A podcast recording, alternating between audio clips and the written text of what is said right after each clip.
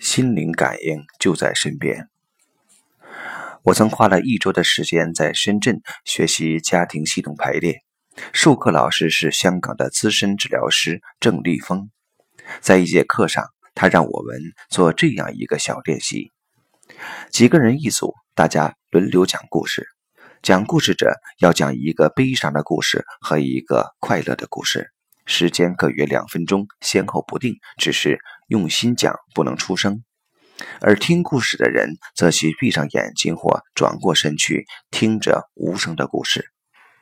故事讲完后，听故事的人要根据自己的感觉来判断刚才的两个故事哪个是悲伤的，哪个是快乐的。郑老师布置这个作业时，我隐约有点不安。能这样听懂对方的心声，这不就是心灵感应吗？心灵感应可是很玄的。我尽管遇到过这样的事，但那都有一些特殊的条件。我能在平时就感应到别人的心声吗？练习的一开始，仿佛也验证了我的担忧。我们小组有六个人。我第一个讲故事，先讲的是最近几天最开心的事，后讲的则是这一段日子一件很悲伤的事。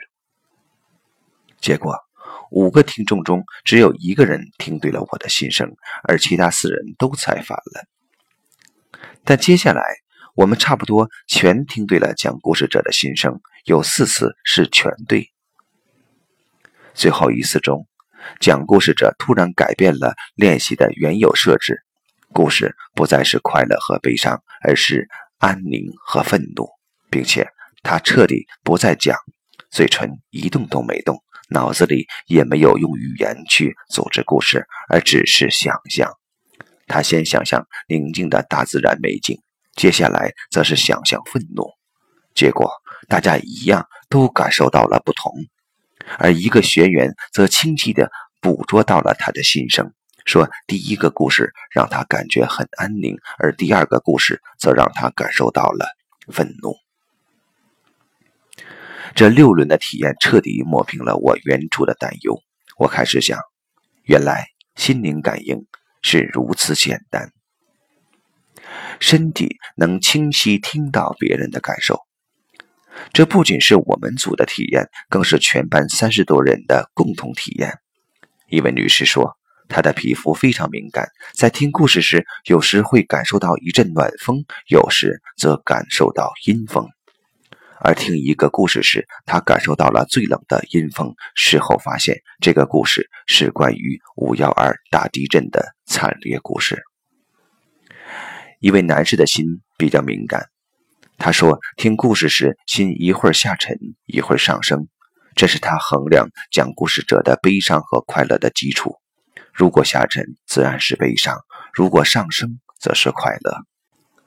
不过，他发现这种判断是自然应现的结果，他不能主动去判断，或者说，他不能先启动思考，因为大脑一思考，这种细腻而微弱的感觉就捕捉不到了。”对此，他感慨地说：“以前老觉得身体热啊、冷啊、疼啊什么的，都与外界没什么关系，都是身体自个的事儿。现在才明白，这与别人的关系很大。我们的身体都能清晰地感受到别人的感受，这正是家庭系统排列可以发挥作用的一块基石。痛苦可以通过我们意识不到的途径传递。”这是心灵感应的一部分内容，而快乐也一样，不必非得通过我们的意识的途径进行传递。一个内心里充满喜悦的人，可以不用说话就影响周围很多人，让大家都感染他的快乐。